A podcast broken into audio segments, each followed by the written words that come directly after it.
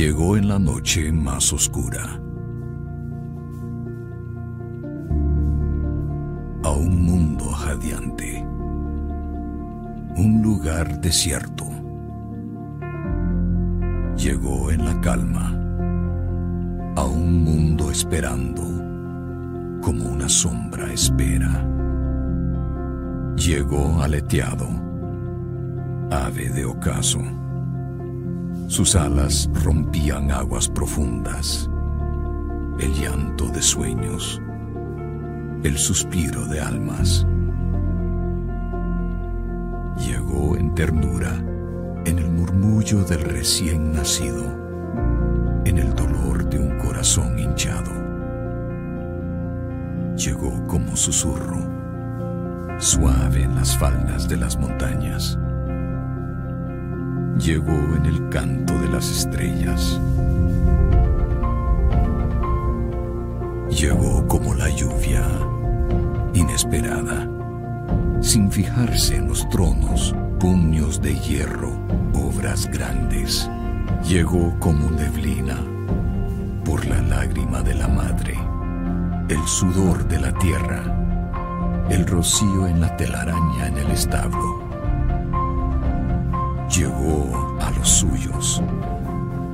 Mientras las manos se desdoblan, los brazos se extienden, los ojos se abren, se despertó como una flor desenroscado, como flama en tinieblas. Y todo aquel que vio su luz entendió.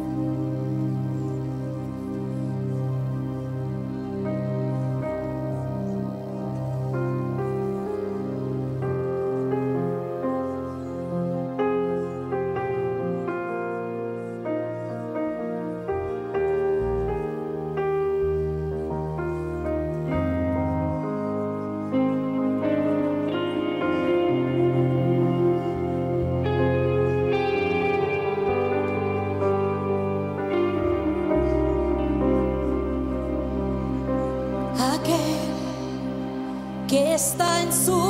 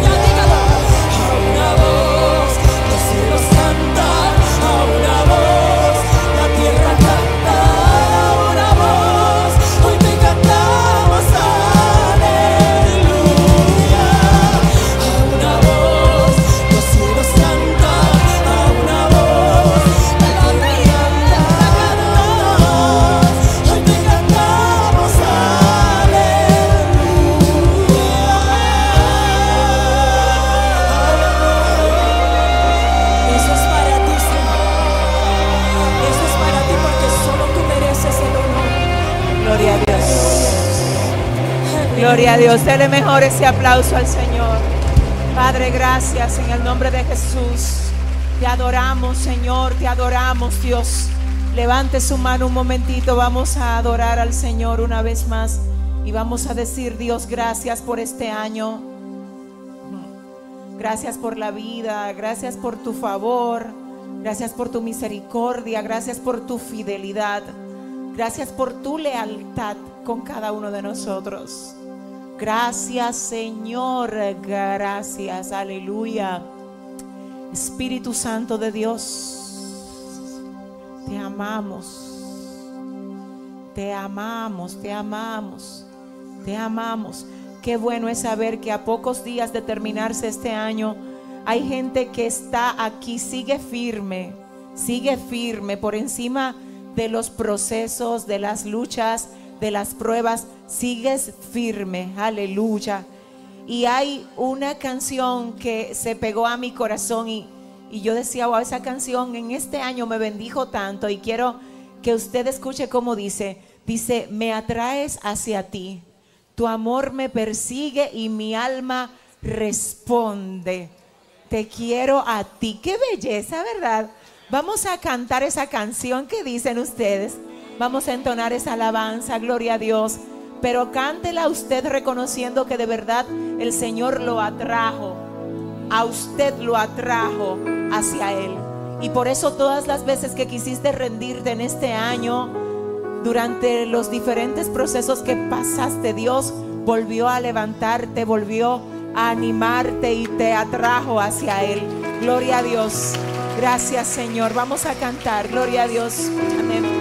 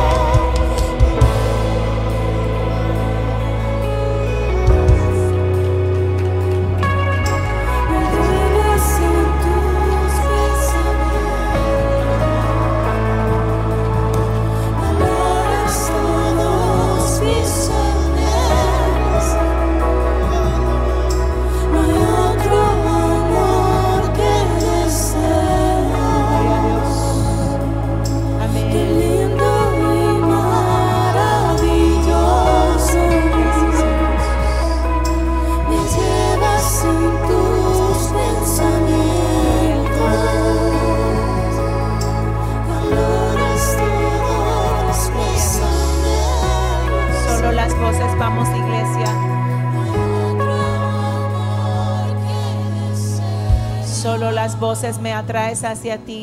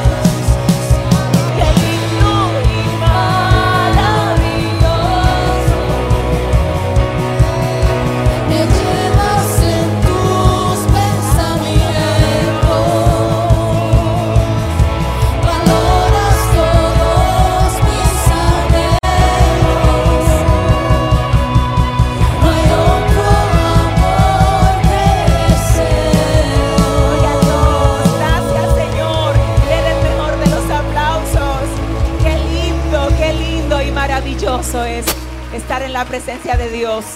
Su hermano se ve demasiado bien hoy. Dígale a su hermano, se te nota la gracia. Dile, se te nota el favor de Dios. Dile, bienvenido a la casa del Señor.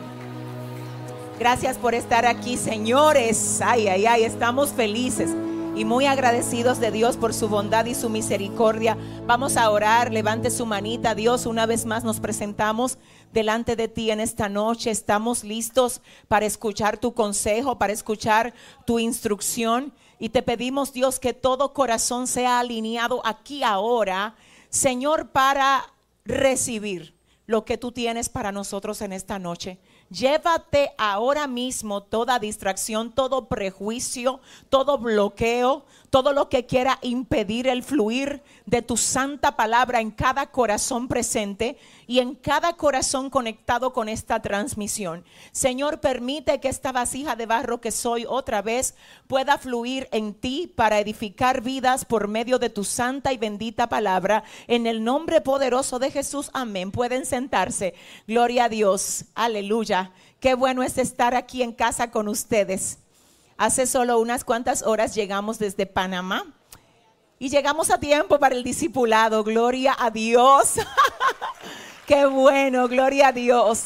Tuvimos allá un tiempo glorioso. Dios se glorificó, nos respaldó no solo a mí, sino también al grupo Barak que estuvo ministrando al junto de nosotros el último evento del año luego de varias eh, actividades que pudimos hacer juntos en este año. Y yo no sé si usted sabe que en el año 2024 Dios va a hacer cosa nueva.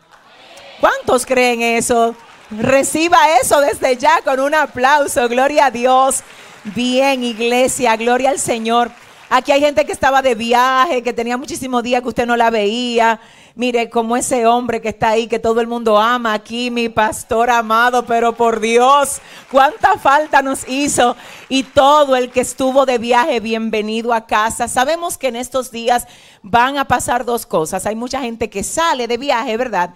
Pero hay mucha gente que recibe viajeros.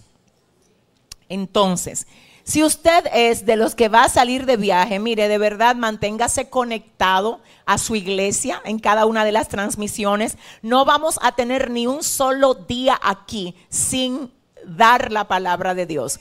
El día 20 del mes de ahora de diciembre es el próximo miércoles y tenemos actividad ese día. El próximo lunes hay discipulado.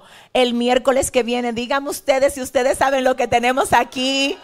Tenemos el lanzamiento de nuestro décimo libro este próximo miércoles para la gloria de Dios. Un libro que Dios me permitió escribir y yo lo escribí con mi alma, con mi corazón.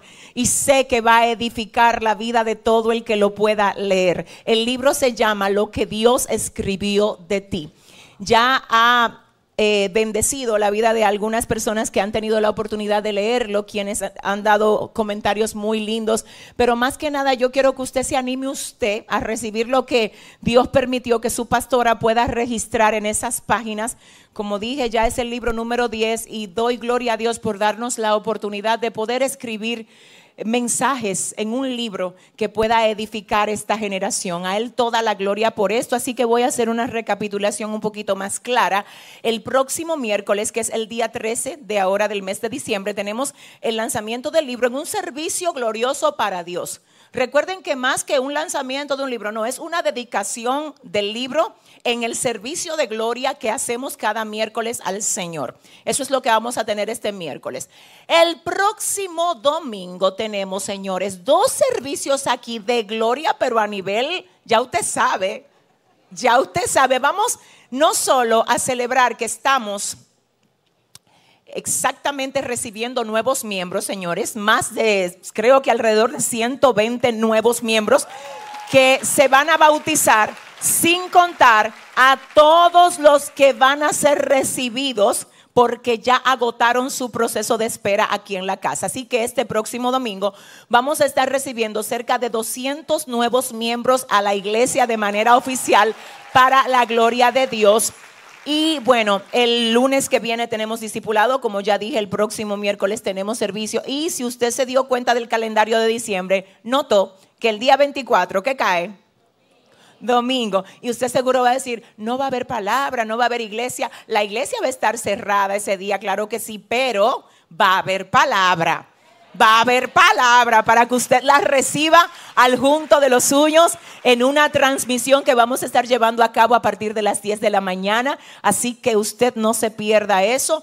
El lunes 25 también tenemos una palabra muy especialmente para cada uno de ustedes para edificar sus corazones. Y de ahí seguimos. Y dígame dónde se espera el año, señores, díganme.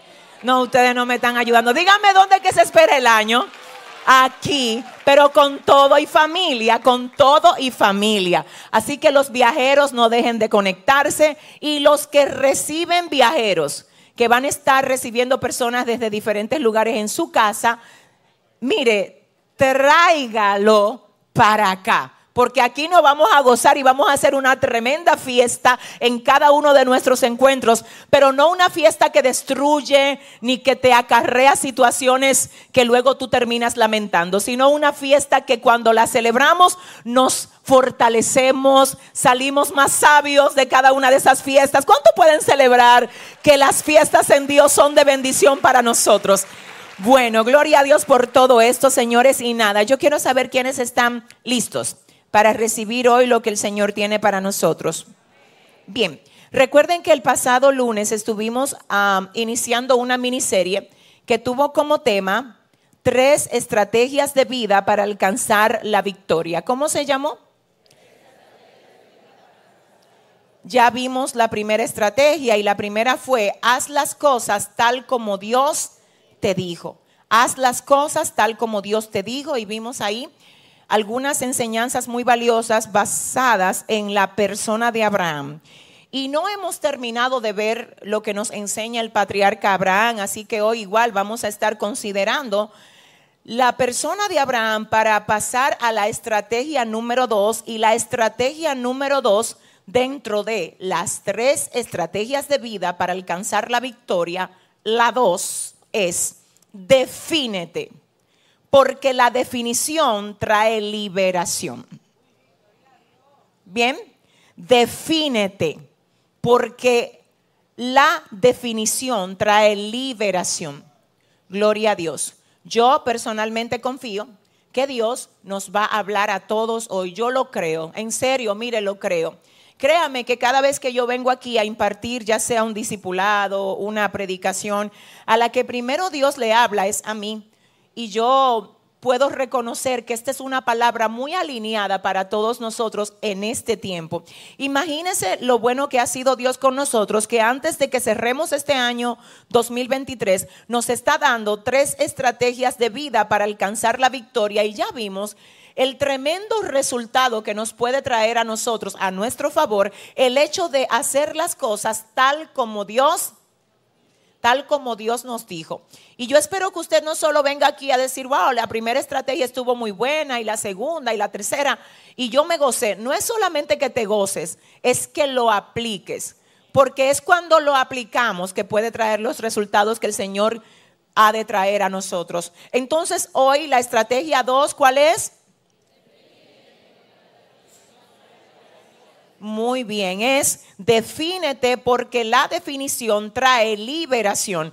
Quiero comenzar dándoles la parte del significado de lo que es definición. Y miren, cuando estuve viendo esto en el diccionario, dije, wow, no voy a llevar solo un significado, porque el término definir o definición es tan abarcador que no iba a hacer justicia al concepto de definición si no traía al menos tres líneas de definición para definición, valga la redundancia. Así que quiero que comencemos viendo el significado, según el diccionario, del término definición. Quiero, si estamos listos, que ustedes vean ahí que el número uno de los significados de definición es este. Fijar con claridad, exactitud y precisión el significado de una palabra o la naturaleza de una persona o cosa. Vamos a detenernos ahí. Vamos a ver este primer significado de definición. Tenemos que es fijar con claridad.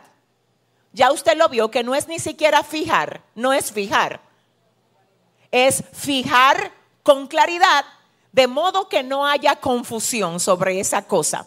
Entonces decimos que definir es fijar con claridad, sin dar lugar a la confusión, porque está fijo y está claramente fijado. Fijar con claridad, con exactitud y precisión el significado de una palabra o la naturaleza de una persona o cosa. Fijarlo con claridad, fijarlo con exactitud y precisión ya sea la definición de la palabra o la naturaleza de una persona o cosa. Me voy a detener ahí.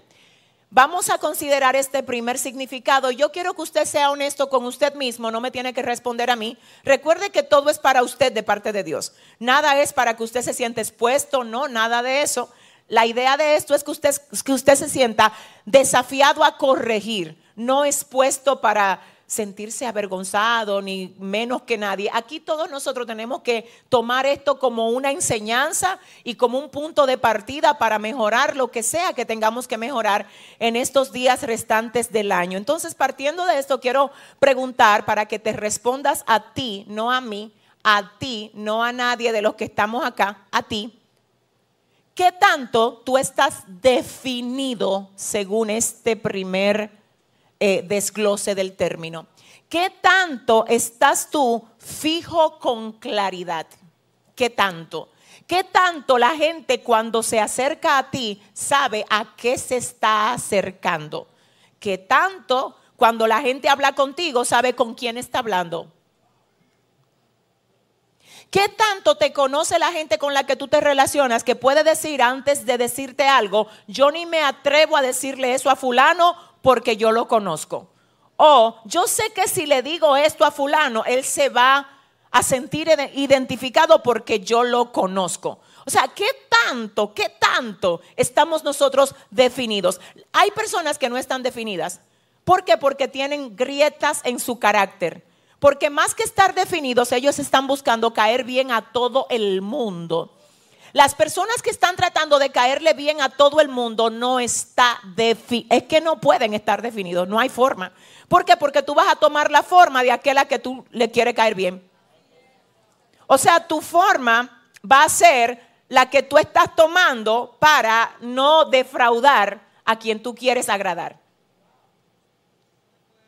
Eso es peligroso. Te lo voy a decir porque eso es muy peligroso. Es peligroso en todos los aspectos.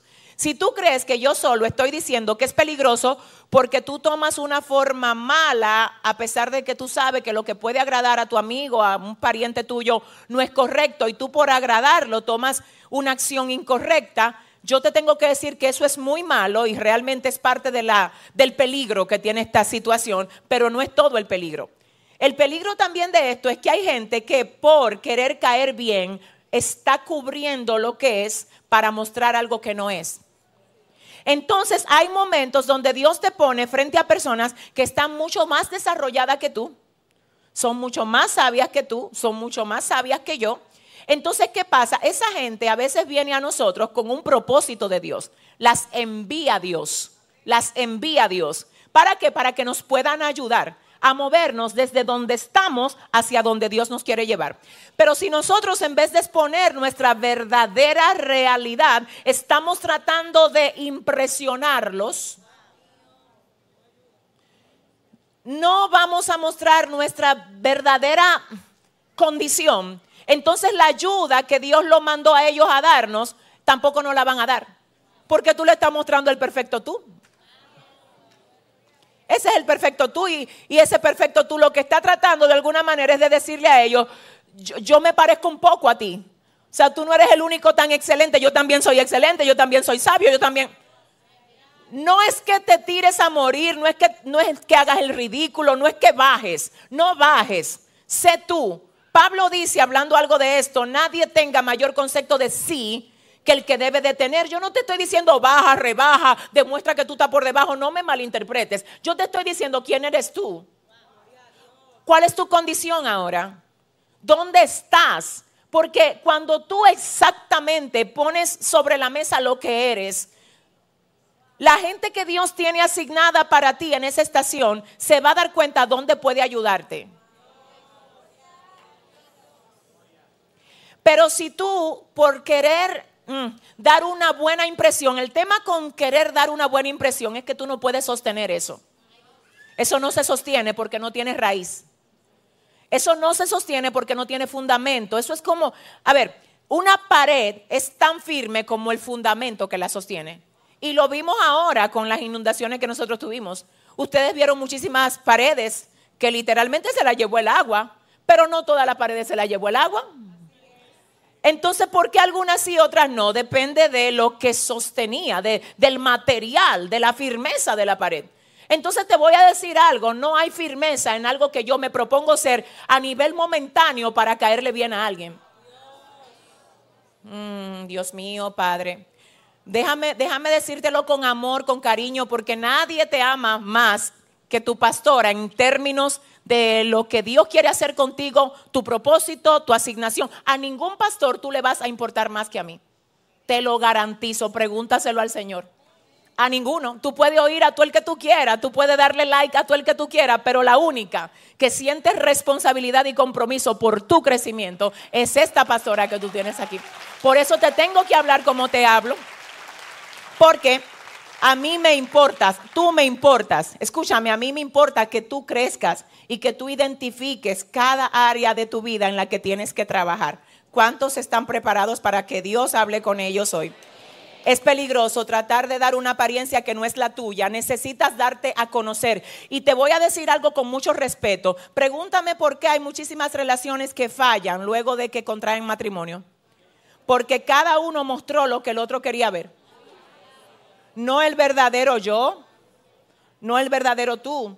Porque tú estás preocupado o preocupada de que si esa persona sabe que tú no todo el tiempo estás de acuerdo con ella, entonces no vaya a querer ser tu novio no, o no ser tu novia, lo que sea, ya sea cualquiera de las partes. El punto aquí con esto es que si tú le estás huyendo o le estás temiendo al hecho de que, wow, cuidado si el hecho de yo decirle que no me gusta tal o cual cosa, que a él sí le gusta, va a hacer que él se desencante de mí. Te voy a decir esto con mucho respeto y por favor no me malinterpretes. Es mejor que se desencante el novio y no que se desencante el esposo. ¿Entendiste? Escúchame, es mejor que se desencante un novio y no un esposo. tú tienes que poner tus cuentas claras. La gente tiene que saber qué, qué tiene cuando te tiene.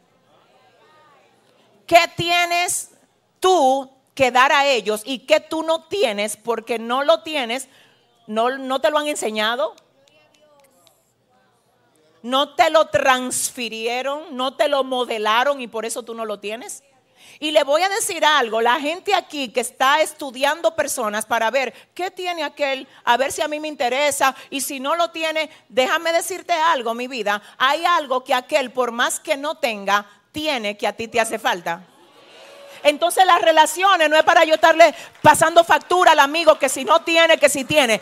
Es que quiero saber quién tú eres para ver cómo lo que yo tengo te puede sumar y hey, dentro de todo lo que tú tienes, que quizás no es exactamente lo que yo pensaba que tú debías de tener, pero honestamente es lo que tú tienes. Dentro de todo eso, que aunque quizás no es tanto como yo pensaba, pero lo tienes, hay cosas que a mí me pueden ayudar. Dios mío, gloria a Dios. Si algo te da miedo, dilo. Si algo te da miedo, dilo. En serio, en una relación, dilo. No, mira, yo hay cosas que yo estoy trabajando para superar.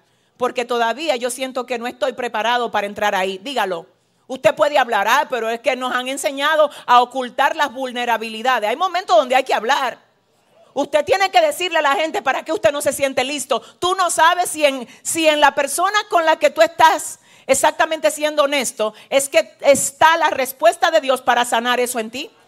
Tú no sabes si esa persona de parte de Dios tiene una palabra de sabiduría para tu corazón que te va a ayudar a quebrantar ese miedo. Quizás tiene un testimonio que darte y te puede decir, yo en un tiempo también tuve mucho miedo.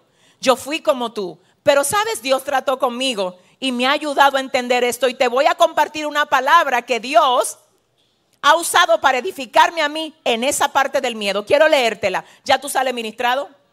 Pero a diferencia de eso, hay personas que dicen, yo no quiero que me vean como un cobarde. Así que yo nunca le voy a decir que esas cosas a mí me dan miedo.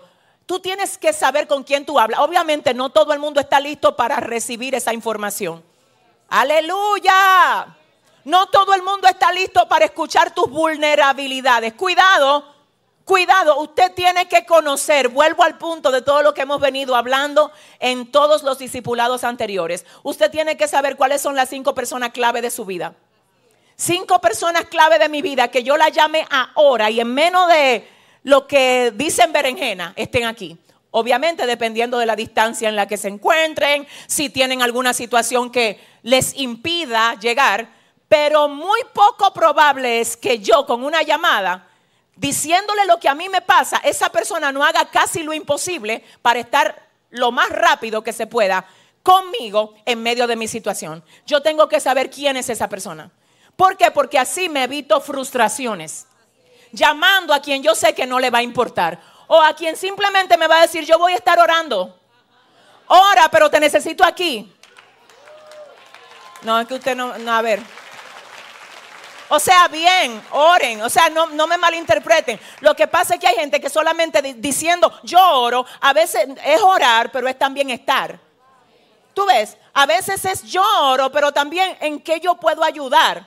Porque estamos a veces usando el término yo oro para salir de la responsabilidad de responderle a una relación en la que nosotros estamos. Ah, Dios mío, gloria a Dios. Gloria a Dios. Entonces necesitas saber quién es esa persona que tú la puedes llamar ahora. Y te garantizo que va a dejar lo que sea. Si tiene que decir en el trabajo, discúlpame que tengo una emergencia. Y la emergencia no es de él ni de ella, es tuya.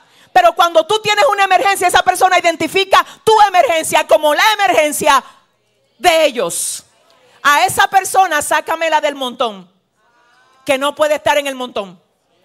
Esa persona no te tiene a ti en un montón, te tiene en un lugar especial. Diga conmigo definición. Gloria a Dios. Vamos a seguir. Producción, si me ayudas. Vamos a la segunda definición. Listo. Bien. Tenemos significado de definición en la segunda exposición del término.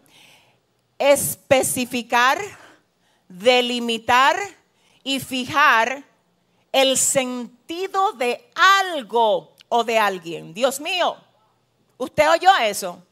Estar definido es especificar, delimitar y fijar el sentido de algo o de alguien.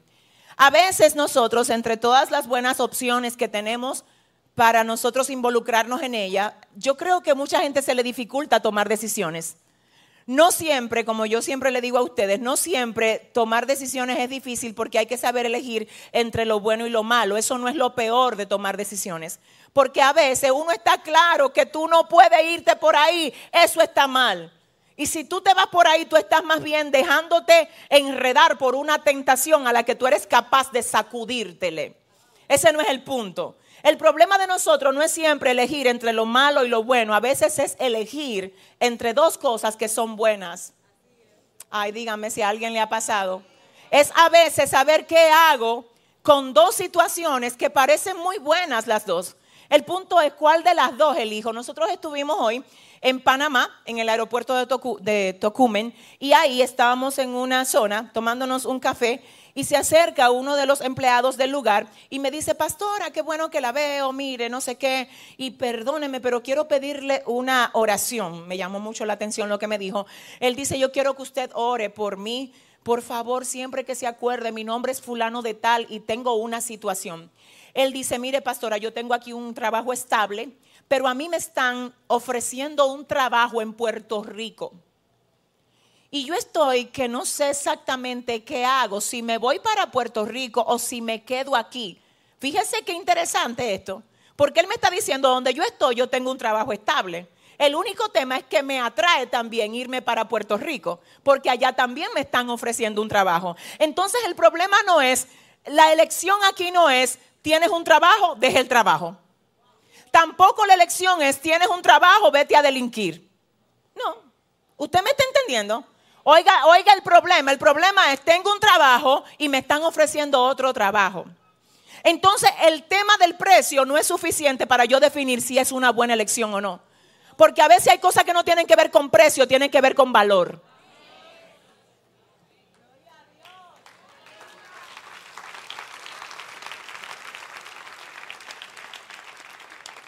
Entonces, elegir a veces es difícil porque precisamente, o sea, eso, hay cosas que es que usted dice, Dios mío, pero ¿cuál?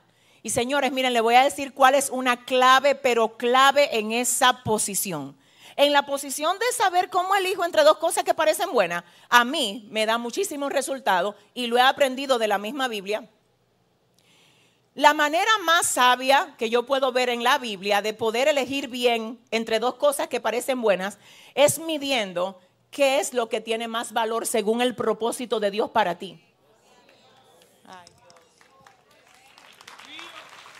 No es, escúchame, ni siquiera es según yo. Porque según yo, según lo que yo puedo ver como humana, me puedo equivocar. Pero cuando yo lo llevo a la balanza del propósito de Dios, cosas que Dios quiere para mí pueden parecer pérdidas para mí en términos humanos. Y si yo la voy a ver humanamente, puedo verla humanamente aún siendo cristiana, aún hablando en lengua, aún danzando en todos los servicios, pero tengo las prioridades invertidas. Aleluya, ojalá que alguien, no sé si me doy a entender. Voy aquí. Una cosa que yo he aprendido, que tú no tienes que preguntarte, ¿por qué yo viviría mi vida? Esa no es la manera. Tú quieres saber qué es lo primero para ti, nunca te pregunte, ¿por qué yo sería capaz de vivir la vida entera? Esa no es una pregunta que te va a dejar expuesto cuál es el verdadero nivel de los intereses que hay en ti. Te lo voy a decir. Nunca diga, ay, ¿por qué yo viviría pasándome la vida entera? No, no, no, eso no es. Así hablamos cuando tenemos que detectar el don que tenemos. ¿Qué yo haría sin que me tengan que pagar? Y como quiera lo haría lleno de pasión. Yo no estoy hablando de dones ahora, yo estoy hablando de propósito. Entonces vuelvo al punto. Si tú quieres darte cuenta que es lo que tú nunca debes negociar en tu vida, nunca digas, ¿por qué yo viviría? Yo nunca me pregunto, ¿por qué yo viviría? ¿Tú sabes lo que yo me pregunto? ¿Por qué yo moriría? ¿Por qué yo moriría? Yo creo que si ese es el aplauso al Señor, usted debe de hacerlo un poco mejor. ¿Por qué yo moriría? Dios mío, yo siento a Dios aquí. Siento a Dios aquí y creo que en este discipulado Dios está rompiendo cosas. En serio lo creo. Que aquí hay gente que Dios la trajo a organizarle todo su mundito ahí internamente para que tú entres en el año 2024 como el Señor quiere que tú entres. Dígame si es contigo que Dios hoy vino a hablar. Y dígale al que le queda al lado, abróchate el cinturón, dile, abróchate el cinturón. No es porque yo viviría, es porque yo moriría. Y te voy, perdóname, con el respeto que, todos ustedes merecen, yo te puedo ayudar ahora mismo. Y te voy a decir por qué tú debes de morir. Tú deberías de morir por todo lo que tiene valor eterno para ti. Porque como, eh, como esto aquí es tan temporal y tan efímero, Dios mío, yo no puedo poner a merced de lo eterno las cosas temporales. No puedo. No habría sabiduría ahí. Entonces Dios Obviamente, según tu lista de valores, no sé, para mí yo moriría por él sin dudarlo. Mire, no hay poder en la tierra capaz de moverme de eso. Yo daría mi vida mil veces por él si tuviera que darla. Dos, por mi familia. Claro que sí. Y tres, por el llamado que el Señor me dio para expandir su reino en su iglesia. Propósitos eternos propósitos eternos. Una empresa, yo no doy mi vida por empresa. La empresa puede quebrar y yo puedo levantarte cinco empresas mejores. Empresa no. Obviamente, perdóname, discúlpame, claro, tenemos que cuidar, claro, no me malinterprete, usted sea buen mayordomo de su proyecto, claro, nunca lo descuide. Yo estoy hablando de qué va primero. Porque aquí hay cosas que desencadenan otras. Tú quieres ver, dice la palabra, busca primeramente el reino de Dios y su justicia y todas las demás cosas que hacen que vienen por añadidura. Hasta aquí vamos bien. Ok, seguimos adelante. La tercera definición del término es aclarar, uy Dios, determinar o adoptar con decisión una actitud. Esto está demasiado fuerte. Ay Dios mío, Padre, ayúdanos, Señor, a estar definidos aclarar, determinar o adoptar con decisión una actitud. ¿Usted entendió eso, verdad? Eso es que hay gente que no va a estar de acuerdo con lo que tú te defines hacer. Pero déjame leerte otra vez, aclarar, determinar o adoptar con decisión una actitud. Esto no es algo que cualquiera puede venir a ti a moverlo. Tú ves, porque estás definido. Por favor, escúchame. Necesitas entender esto. Si cualquiera puede moverte simplemente porque no está de acuerdo con la manera como tú piensas, en el único momento que yo puedo dejar que tú me ayudes a cambiar mi sistema de pensamiento es cuando mi sistema de pensamiento no es coherente al sistema que Dios espera que yo tenga de pensar. Si es que tú estás más avanzado en la revelación bíblica de Dios, que es la que me salva la vida, obviamente yo te voy a recibir tu consejo pero no voy a permitirle a nadie, no importa cuánto yo lo ame, que venga a descomponer lo que Dios ha estado edificando en mí. Ay, come Yo creo que usted tiene que decirle a su vecino ahora mismo, dile vecino, prepárate, dile vecino, prepárate. Dile que Dios te va a hablar en esta noche. Gloria a Dios. Señores, miren, les voy a decir algo ame su gente, ame su gente. Pero lamentablemente hay cosas que tu gente y mi gente, mi familia, nuestra gente, gente que amamos, no va a estar de acuerdo con nosotros. Y el problema es que nosotros vamos a tener que orar para que Dios le abra a ellos el entendimiento de lo que Él está haciendo con nosotros. Por favor, nunca descompongas lo que Dios viene edificando en ti porque otro le da la gana. A ti nadie te va a dar salvación. El único que te da salvación es Dios. A ti nadie te va a sacar del hoyo. El que te saca del hoyo, dice la Biblia, el que rescata del hoyo tu vida es Dios. Tenemos, usted sabe lo que nosotros sí tenemos que hacer con nuestra familia, cerrarle todas las brechas al diablo. Toda, ponga su casa en orden. Que todo lo que usted descuidó en su casa, el enemigo lo va a usar contra usted como una arma Siempre digo, antes de usted venir a servir aquí, deje su cena hecha, deje sus asuntos preparados. Si usted tiene a alguien que le ayude con todo eso, gloria a Dios, pero ordene su casa de modo que su servicio a Dios, el diablo no lo use como un arma. Y si quiere usarlo, usted tenga legalmente como decir, yo cociné aquí, había comida, el uniforme estaba limpio, estaba planchado, yo dejé todo en orden, porque al enemigo se desarma. Vamos entonces a entrar en materia. Vamos a ver. Dijimos que la clase de hoy o la estrategia de hoy es cuál? Defínete porque la definición trae liberación. Ojalá que ustedes se animen a hacer esta tarea. Voy a decir la tarea porque eh, mucha gente, increíblemente siempre me dice, sobre todo gente que ve el discipulado por las redes, pastora, cuando usted pone alguna asignación en los discipulados, yo siempre la hago. Yo creo que aquí también hay gente que hace eso. A mí me parece que hay gente como que le, le, le, edifica esta cosa, ¿verdad? Que siempre ponemos de parte de Dios y como el Señor nos permita. Yo creo que tú debes de hacer algo. Te lo digo. Necesitas esperar el 2024 definido. Escúchame, definido. Y yo no te lo voy a dejar de que para el 31. Yo creo, yo creo que esta noche cuando tú llegues a tu casa o mañana en algún momento, tú tienes que crear tu definición. Uh, defínete. Es más, quiero que la compartas en tus redes.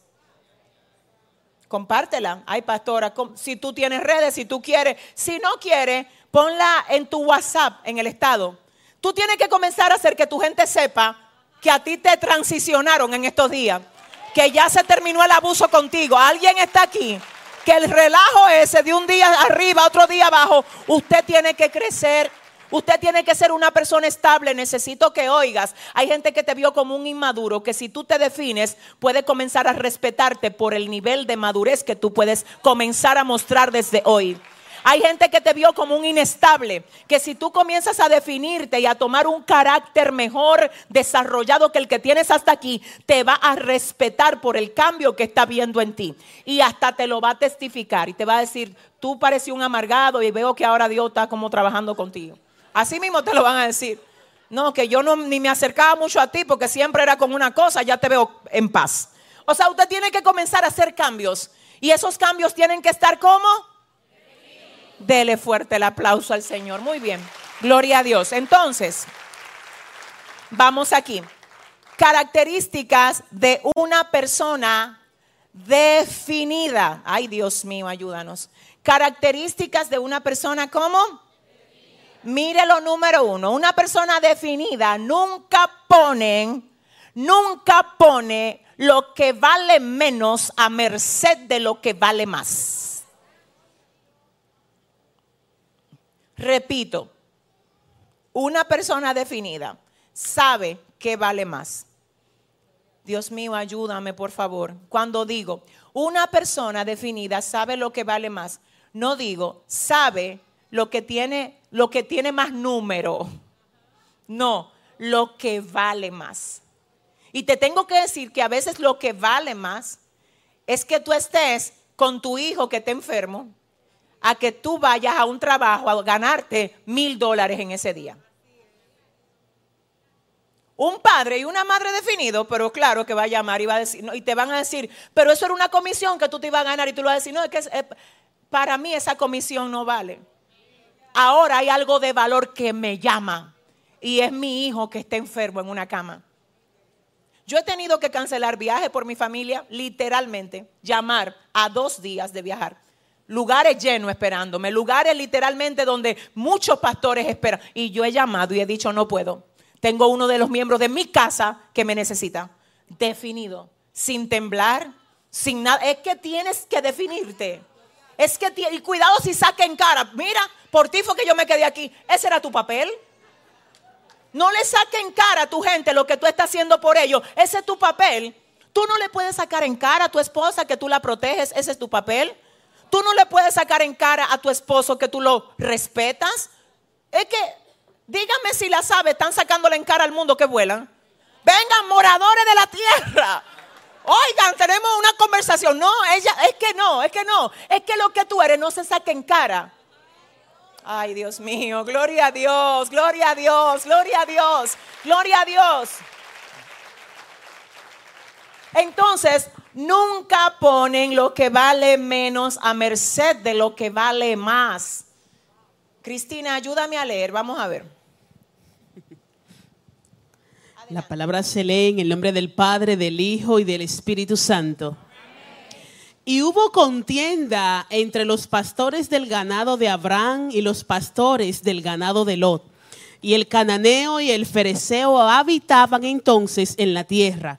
Entonces Abraham dijo a Lot, no haya ahora altercado entre nosotros dos, entre mis pastores y los tuyos, porque somos hermanos. ¿No está toda la tierra delante de ti? Yo te ruego que te apartes de mí. Si fueres a la mano izquierda, yo iré a la derecha. Y si tú a la derecha, yo iré a la izquierda. Bien, entonces este primer punto es que la gente definida nunca pone lo que vale menos a merced de lo que vale más. Ustedes lo ven ahí, ¿verdad? Para Abraham, Recuerde que todo va a tener que ver con la valorización que cada quien le dé algo. Esa situación la tuviese cualquier persona que tiene un sistema de valores distinto, entonces también esa situación se hubiese manejado diferente. Te digo algo, tú manejas las situaciones conforme a tus sistemas de valor. Gloria a Dios. Gloria a Dios. Y lo más terrible del mundo es usted tratar de transferirle su valor a otro. ¿Tú sabes dónde que muchas veces nosotros estamos chocando? En que nosotros estamos, y me incluyo porque a mí sí que me pasa, yo estoy orando por esto, esto es una de, de las situaciones por las que yo oro.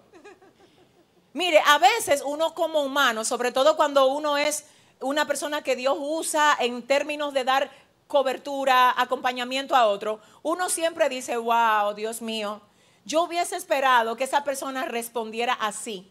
¿Tú sabes por qué tú siempre dices, yo hubiese esperado que respondiera así? Porque tú lo has formado para que responda así. O sea, tú le has enseñado. Mira, por ejemplo, si hay una persona hablándote mal, no le hables mal. Recuerda, dice la Biblia, no sean vencidos por lo malo, venzan con el bien al mal. Uno se pasa el año entero diciendo esto. Entonces cuando uno se entera de que ustedes por poco se matan por allá con uno, uno dice, pero ¿y la enseñanza entonces? Y es como que uno dice, pero ¿y dónde está? Es como algo que tú esperas. ¿A alguien le ha pasado? Por ejemplo, eso pasa mucho en los matrimonios si usted es una esposa negada con su esposo, usted le va a dar a ese hombre hasta el clavito que uno tiene guardado para cualquier zapato que uno vea por ahí. El día que ese hombre se le dañe ese carro, usted saca el clavito. Mi amor, mira, aquí está, porque tú estás súper anegada. Y eso está excelente. Así debemos de ser. Pero cuando tú ves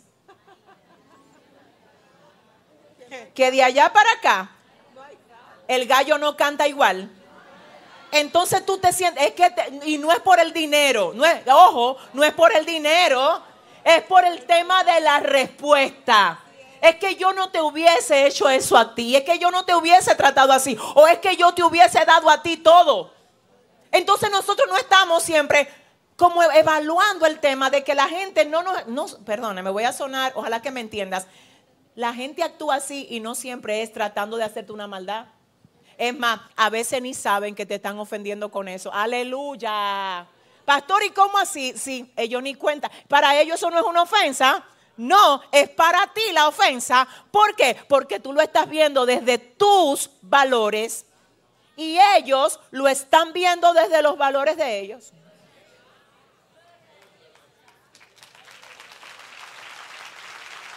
¿Alguien dice amén? Yo siento a mi padre aquí, gloria a Dios. Tenemos una situación entre familia. Abraham es el tío de Lot. Lot es sobrino de Abraham. Nosotros vimos eso la semana pasada, algo de ahí, y no vamos a entrar en lo que ya vimos. Pero sí ahora yo quiero que usted vea que dice, y hubo contienda entre los pastores del ganado de Abraham y los pastores del ganado de Lot. Lo primero es que la contienda es entre pastores, no entre los dueños del ganado. Usted ve, porque como yo dije en algún momento, creo que hace como una semana o dos, que hay conversaciones y discusiones que ya no se tienen en cierto nivel. Hay unos niveles de crecimiento, de desarrollo, de revelación, de sabiduría y de visión, donde ya no se habla de, ya no, ya no se hablan de cosita, ya los temas son otros. Y hay personas que están yendo donde los Abrahanes a hablarle de, de cuestiones. Eh, Es que necesitas entender a quién Dios te ha puesto al frente. Es que, es que a veces nosotros estamos arruinando oportunidades con un comportamiento que está produciendo un aborto en la estación de gloria. Aleluya. Y después decimos, el Señor reprenda al diablo, no me llamaron más.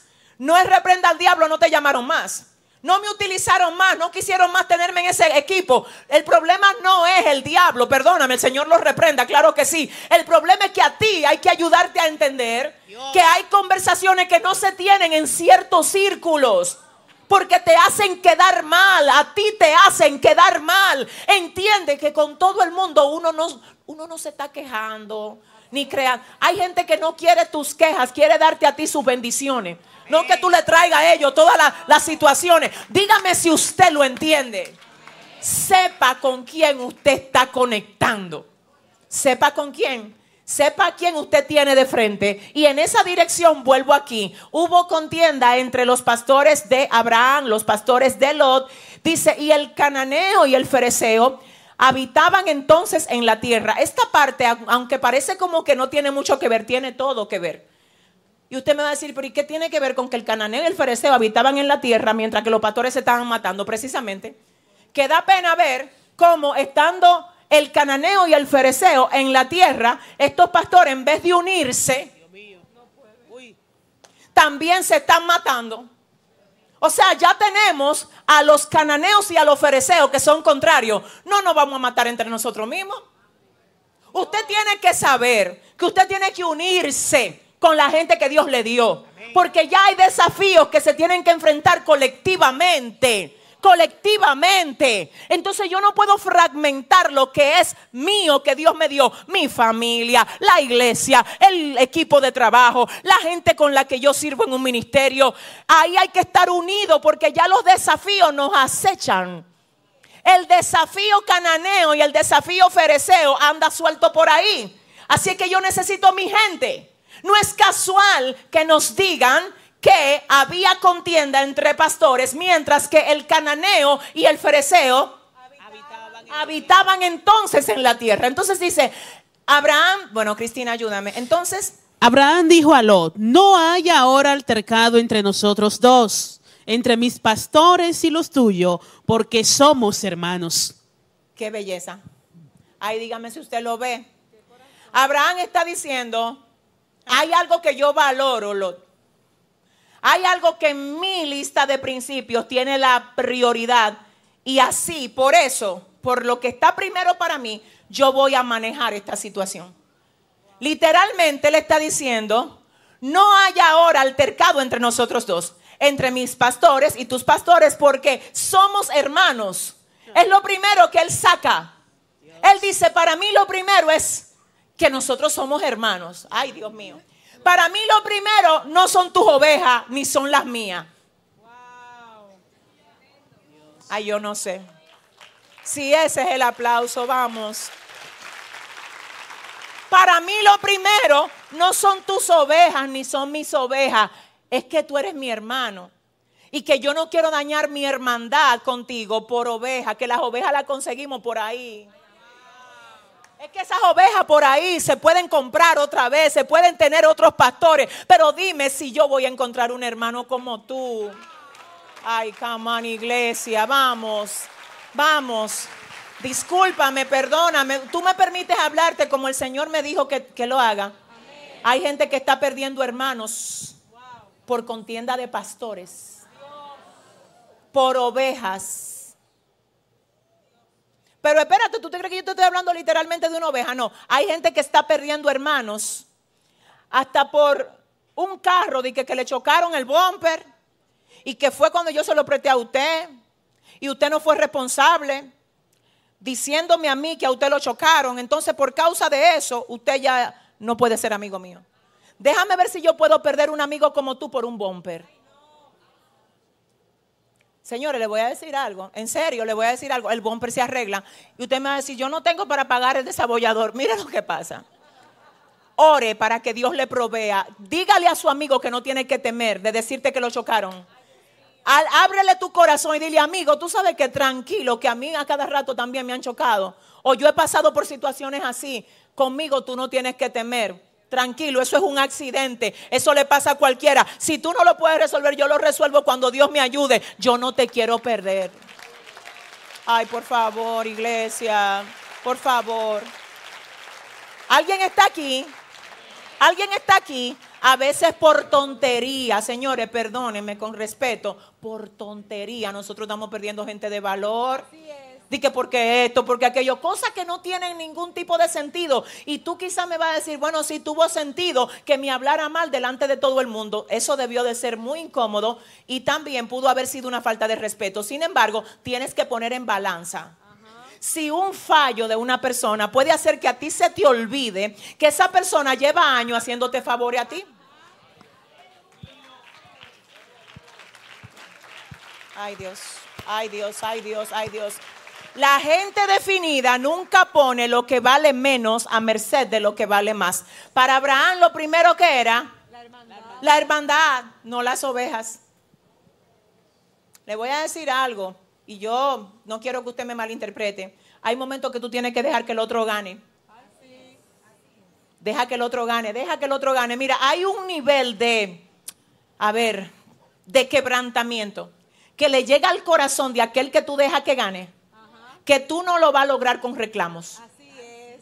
Que esa, eh, el hecho de esa persona ver que tú pudiste haber tomado represalia o que tú pudiste haber sencillamente dicho, un, qué sé yo, o, tenido una manera diferente de manejar la situación, pero lo hiciste de manera pasiva.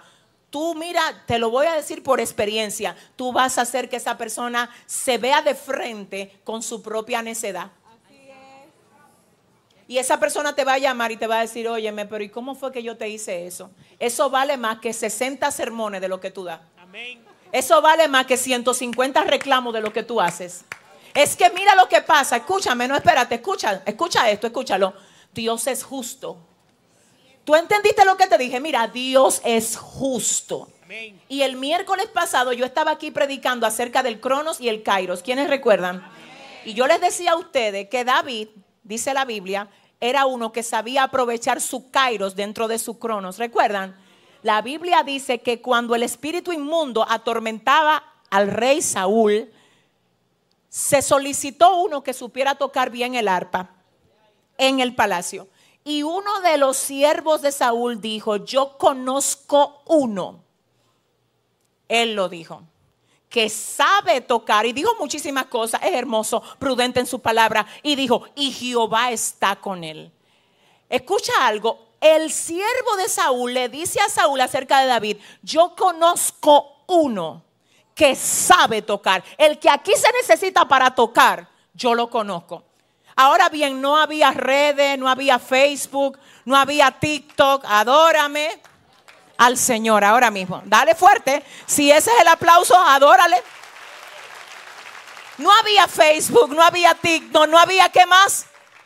No había cómo mandar una, una, ¿cómo se llama esto? Una campaña de publicidad para que conocieran a David. Yo creo, iglesia, que tú tienes que adorar mejor al Señor. Y como quiera el Señor hace, ¿qué hace Dios? Que se sepa que David está preparado. Porque el Dios de la justicia obra en justicia. Y David no estaba mandando carta, ni le estaba escribiendo a Saúl. Quiero que sepa que aquí estoy preparándome. No, cuando es el tiempo de Dios de usted ser expuesto, Dios va a mover lo que tenga que mover.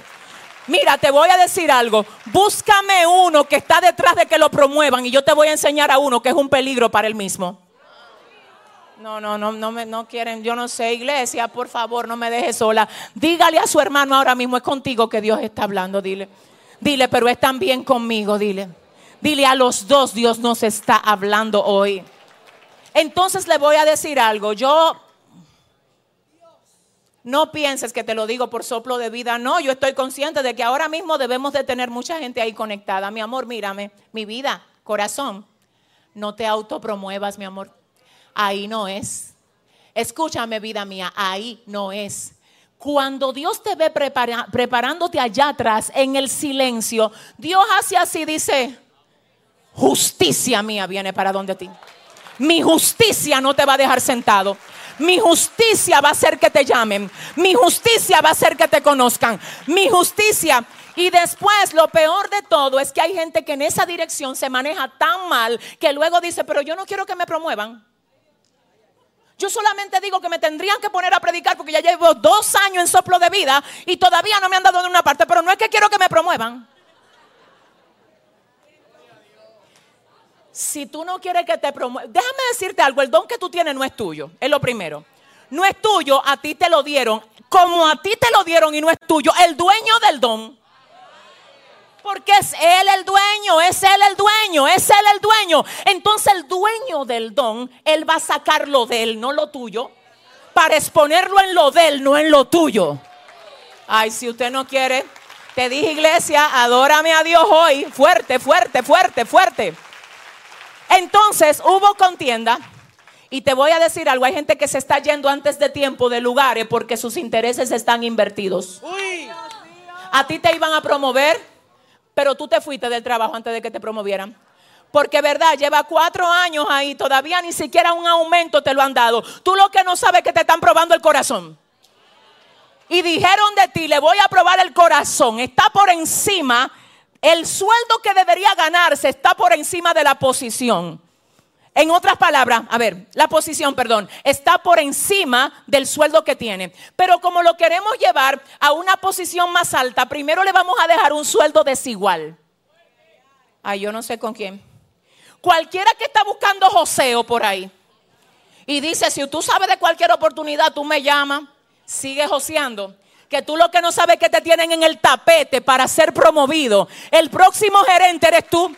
Pero tú a veces te sales de los lugares antes de tiempo. Ay, Dios mío. Porque tienes la lista de valores como invertidos. Abraham dice, aquí el problema no pueden ser ovejas. Aquí el problema no pueden ser pastores. El problema que nosotros tenemos es que nosotros somos hermanos. Y él dice, no está toda la tierra delante de ti. Yo te ruego que te apartes de mí le dice Abraham, si fueres a la mano izquierda, yo voy a ir a la derecha. Y si tú a la derecha, entonces yo voy a ir a la izquierda. Le está dejando ganar. Así es, elige. Dios mío, qué nivel. La pregunta que te voy a hacer, mi vida, respóndeme corazón. ¿Perdió Abraham con eso? Lo ganó todo. Porque para tú ganar a veces vas a tener que parecer que lo pierdes todo. Si usted va a aplaudir, si usted... No, es que yo no sé. Y le voy a decir algo más, por favor, no deje de verlo, por favor, iglesia, ayúdame, mi vida. Cuando Lot comienza a ver para dónde que va, yo quiero que usted sepa que él escogió el lugar que se veía más bonito. Cualquiera de nosotros, señores, a mí nadie me diga que no.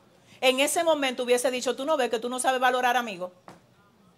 Tú estás cogiendo ese paisaje tan lindo y yo que te traigo desde Ur de los Cardeos, tú no me estás honrando a mí. O sea, ¿cómo es eso? Que si yo te di a ti la oportunidad, mira lo que tú me estás dejando a mí, tú a te monte. Y tú estás cogiendo el paraíso para ti. Abraham no se quejó de eso. Se quedó tranquilito. Y yo quiero que tú entonces veas lo próximo. Vamos adelante, por favor, rapidito. Dos, las personas definidas reconocen quién está a cargo de ellos. Por eso es que no le da miedo perder. Por eso es que no le tiembla el pulso para decirle a un Lot, mira, ¿para dónde que tú quieras ir? Si te vas a la derecha, yo me voy a la izquierda. Si te vas a la izquierda, yo me voy a la derecha. Mira, yo no estoy a cargo de ti. Tu elección no altera mi destino. Yo no sé con quién estoy. Tú puedes elegir, porque yo me voy a quedar siempre en mi posición dándote la prioridad, porque la gente de Dios siempre dan la prioridad. Y ahí es que tú activas todo el cielo a tu favor. Ahí es que lo activa porque el Dios tuyo que te trae de la mano, Él va a decir, ¿tú sabes qué? Ay, ay, ay, ay, te vi. te vi pareciéndote a mí.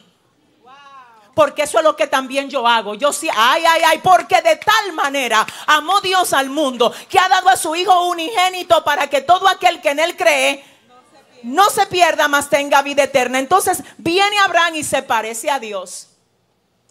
Vamos, coge lo que tú entiendas que es mejor para ti. Aleluya. Iglesia, tu madre que te ama, tu madre espiritual que está aquí en este cuerpito, te dice hoy, deja que la persona se sirvan la mejor carne en la mesa. Deja que cojan los primeros asientos ellos. Deja que hablen primero. Ábrele la puerta siempre que tú puedas. Dale la silla, quédate de pie.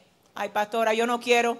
Es que necesito que te muevas a un nivel más alto. De, es que es otra cosa. Es que cuando tú comienzas a actuar así, tú estás mandando un mensaje muy claro. Estoy definido. Estoy definido. ¿Tú sabes cómo te van a conocer? Es más, te lo voy a decir. ¿Te lo digo sí o no? Hay gente que te está mirando. Es más, hay muchachas que están mirando muchachos a ver cómo se comportan para ver si le van a dar el sí.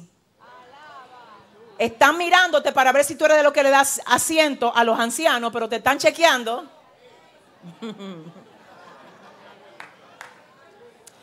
Hay muchachos en las iglesias, no solo en soplo de vida, que están observando a las jovencitas a ver si son dignas de que se le ponga un anillo en un dedo. ¿Usted cree que todo el mundo es loco en este tiempo? No se deje llevar. Que todo el mundo no está loco, todo el mundo no es TikTok ni, ni. No, hay gente en TikTok que Dios la está usando también. Hay ministros en las redes sociales. Lo que pasa es que ahora se ha metido una corriente de que todo el mundo es loco y que todo el mundo anda buscando una loquita y las mujeres andan buscando un loquito. No, quedan mujeres con sentido, con integridad, con propósito, que andan buscando caballeros llenos de la unción de Dios, que den la prioridad a los demás para ver si son dignos de ser esposos. Y hombres que saben que tener una mujer no es llevarse un- una cinturita a una casa. Es llevarse una mujer con sentido de lo que es el valor de la vida. Si los hombres están aquí, me pueden ayudar ahí dándole un aplauso al Señor. Que lo hagan. Reconocen. Y te voy a decir lo que dije hace un tiempo. Ten cuidado cuando tú vas a conocer a los suegros. Porque esos viejos te están mirando.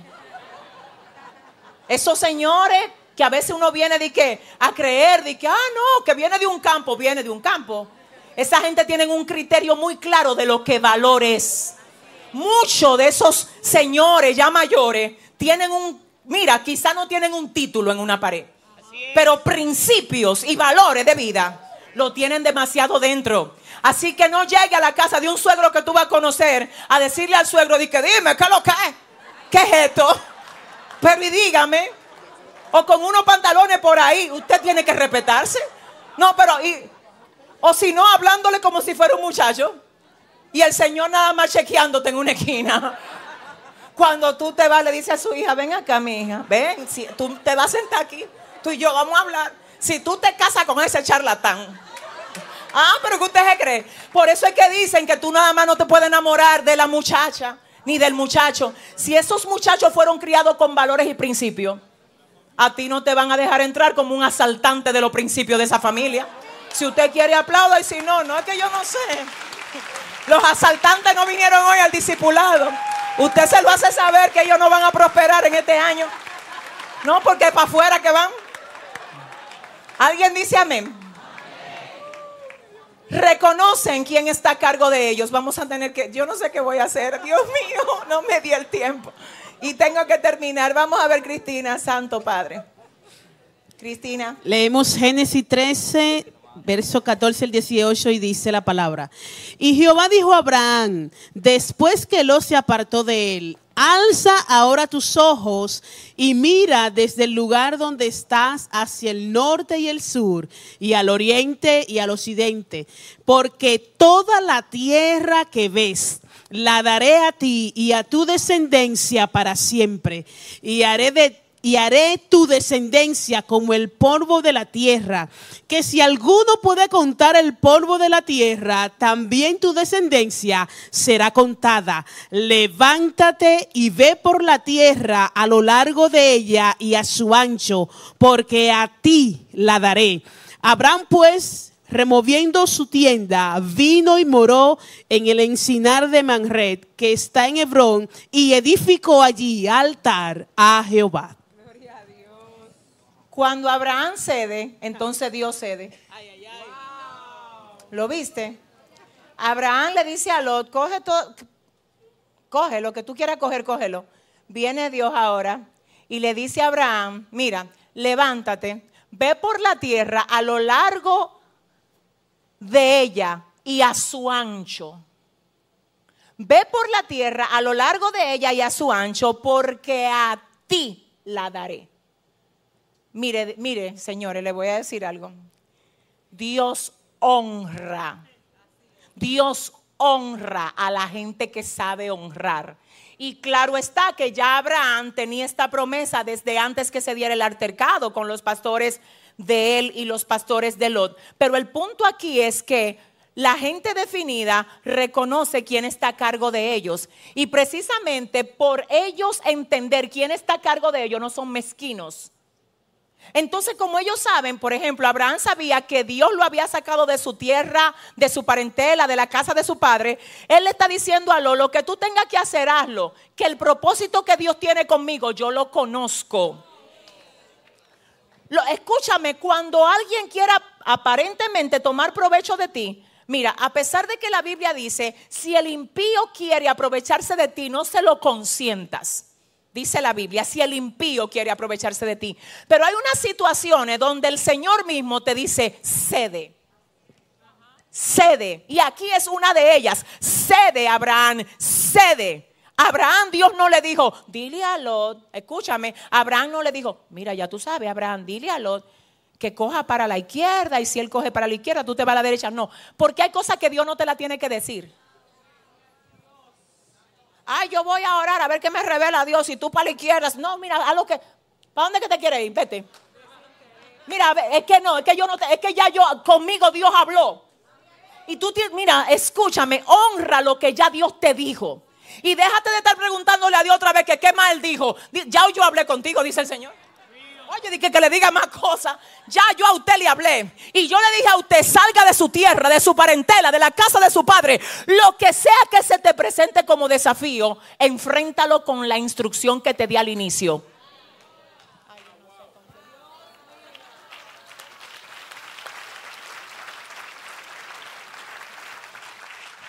Termino aquí.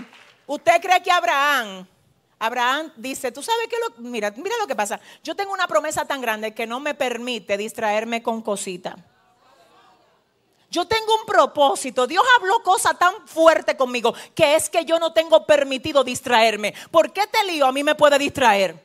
Y si yo me distraigo, me puedo desenfocar. Y si yo me desenfoco, me puedo desviar. Y si me desvío, no voy a llegar a ver lo que Dios ha dicho que va a hacer conmigo. Llévate lo que tú te quieras llevar. ¿Alguien está aquí? Aleluya.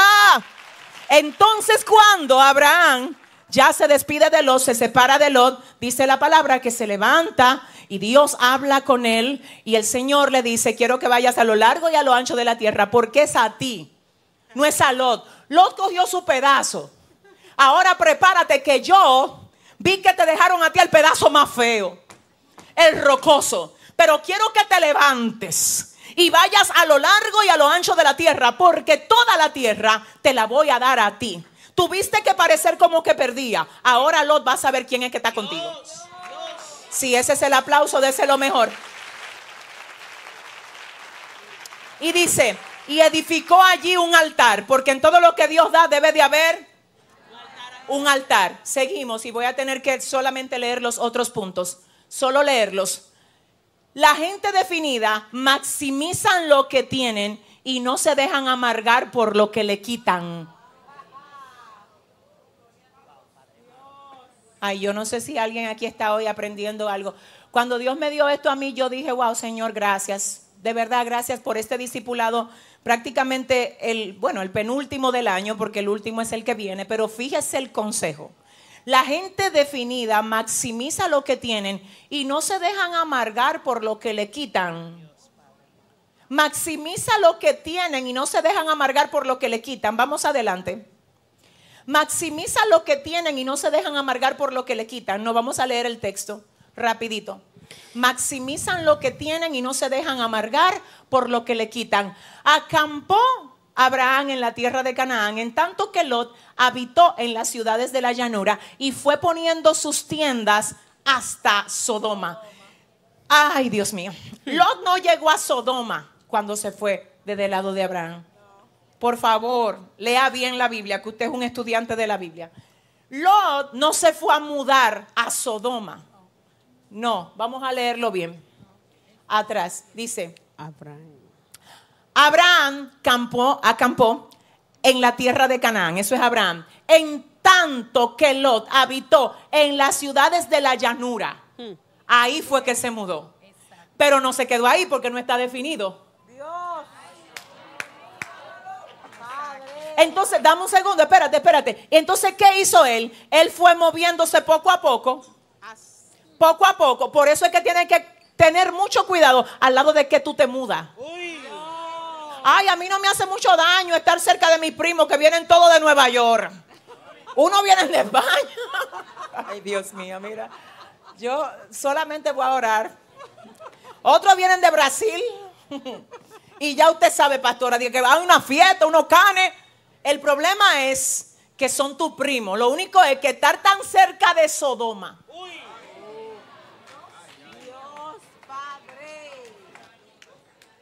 Ay, no, yo voy a ir nada más, yo me voy a sentar ahí. Ellos van a beber whisky, vodka, ¿qué más? Toda la.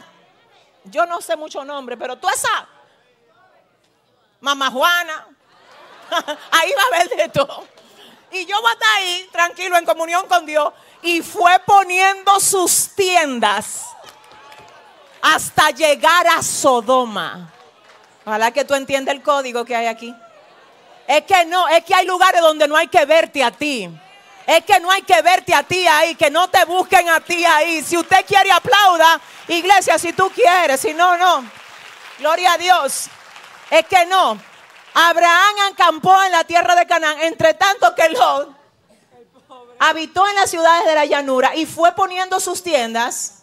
Tú lo ves, ¿verdad? No fue de que se mudó en Sodoma, no, no.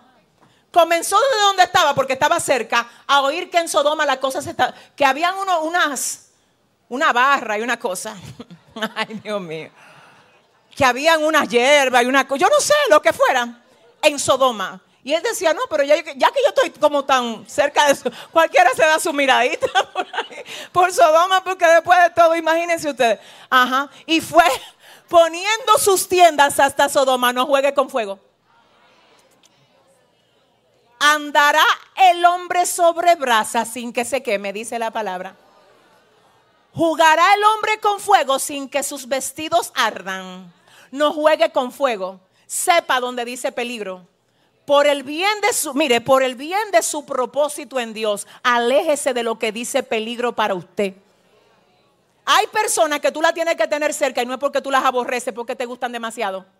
Se me fueron todos de aquí, ya se fueron. Te agrada mucho y tú sabes que no es la persona correcta para ti, te va a dar una arrastrada.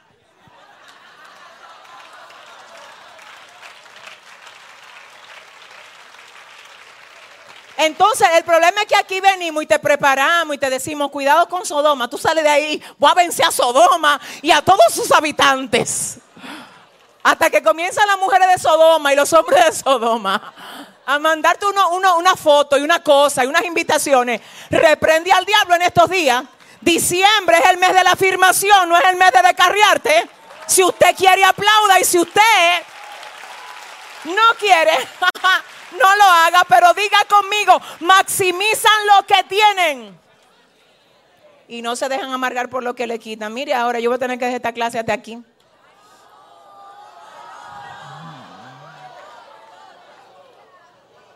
Lo leemos nada más rapidito, usted no se puede quedar. Mire, usted tiene que recibir esto aunque sea tirándole una foto. No, porque estas son cosas importantes. Mire, aquí hay una cosa fuerte que cuando yo la vi, yo dije, ay Dios mío, Padre, qué tremendo. Vamos a ver. No, no, dame la lectura del punto 3. Maximizan lo que tienen y no se dejan amargar por lo que le quitan. Hay más lecturas en el punto 3. Vamos a ver, ¿qué más tenemos en el punto 3? En el punto 3 tenemos otra lectura que es esta. Dice Génesis 19, verso 1. Bien, gracias, producción. Dice, los dos ángeles llegaron a la ciudad de Sodoma al atardecer. Lot estaba sentado a la entrada de Sodoma y los vio. Atención iglesia, nadie se sentaba en la entrada de una ciudad si no tenía autoridad sobre ella. Solamente los líderes y los ancianos de la ciudad se sentaban en entrada. Lot no solo se metió en Sodoma. Ay, ay, ay. A lo había que buscarlo para los paris de Sodoma. Ese era un líder de Sodoma. Y hay gente que no es que van a Sodoma ni se quedan cerca de Sodoma. Ay, es que se vuelven líderes en Sodoma. Miren, los comentaristas dicen que Lot o era líder en la ciudad o era muy amigo de uno que lo era. Porque de otra manera Lot no podía, nadie podía estar en la ciudad si no tenía autoridad. En la entrada de la ciudad no se podía estar si no se tenía autoridad sobre la ciudad. Ahora sí vamos.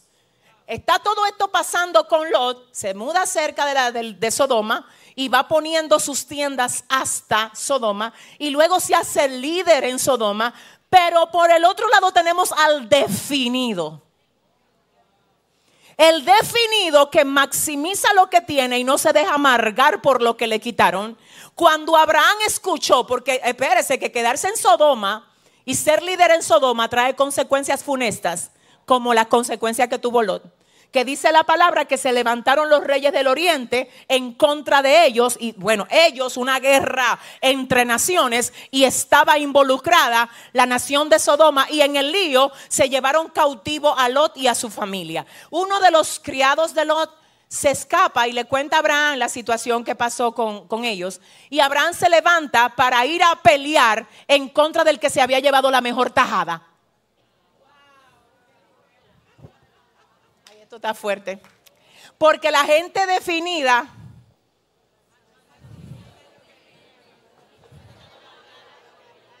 si Abraham hubiese estado amargado cuando se llevan a, a, a, Lot por allá, cautivo, reúne a todo el mundo, ay, vengan a contarle un testimonio. Ustedes lo que no saben es que Lot se quiso aprovechar de mí. Míralo ahí. Eso no es lo que hace Abraham. Cuidado si tú tienes una amargura evangélica guardada por ahí. Porque hay, unos evangélicos amargados que la amargura de ellos tienen una careta y la careta es el testimonio. Se me fueron de aquí. El testimonio, ¿y cuál es el testimonio? Ah, Dios, que yo estaba orando para que Dios hiciera algo con el que me ha hecho la guerra y yo supe que se le partió un pie por allá en un accidente. ¿Dónde está tu misericordia? La gente de Dios con un corazón parecido al de Dios no celebra desgracia de nadie. Si usted le va a dar una no, no celebre desgracia de nadie. Usted no tiene que orar por desgracia, ore por vida. A usted le conviene mejor que esa persona llegue por ahí arrepentida y diga yo te ofendí, perdóname, ora por mí. Ese es el resultado que queremos, porque al final si se rompió una pierna, ¿qué, qué? dime, ¿qué te suma eso a ti? No ore para que se le parta pierna, gente. Ora para que Dios le quebrante el corazón ennegrecido que tiene y para que Dios la salve. Entonces Abraham no está amargado, y con esto sí que termino, sino que él, ¿qué hace él? Él mientras los está por allá haciendo y deshaciendo en Sodoma, él está preparando su ejército. Cuando Abraham escuchó que su pariente había sido capturado, reunió a 318 hombres bien entrenados que habían nacido en su hogar. ¿A dónde nacieron? En su hogar. O sea que la gente que nace en tu hogar, la gente que está bajo tu jurisdicción tiene que estar entrenada. A veces nosotros vivimos quejándonos todo el tiempo de que el hijo, de que el esposo, la esposa, que entrena a tu gente. No salga al mundo a decir, ¿quién está entrenado para que me venga a ayudar? Entrena a tu gente. Entrena a tus hijos. Todo el que tú ves entrenado por ahí, que sabe pelear guerras en la vida, alguien lo entrenó. Entrena a tu gente. Yo tengo a mi hijo mayor, a, Mikey, estaba conmigo en Panamá. Y él, yo, Dios mío, yo a veces me pongo a oírlo. Yo solamente digo, Padre, cuídame este muchacho. Guárdalo, Dios, porque tiene un nivel de entendimiento en algunas cosas que yo solamente digo, gracias, Señor. Y a cada rato él me dice, mami, lo que pasa es que tú me has enseñado eso. Y lo digo solo para que tú veas que si, si se hace, si, si lo hace una persona, también lo puedes hacer tú. Entrena a tu gente. Convierte tus hijos en guerreros. Convierte tu pareja en un guerrero. ¿Cómo, pastora? Dándole ejemplo, enseñándole lo que Dios permite que tú recibas que aunque tú creas que, no estás recibiendo, aunque no te lo diga a ti, cuando le toque sacar por allá las espadas y la cosa, la va a sacar porque tú le diste armas. Lo enseñaste a ser un guerrero. Lo enseñaste a ser un guerrero.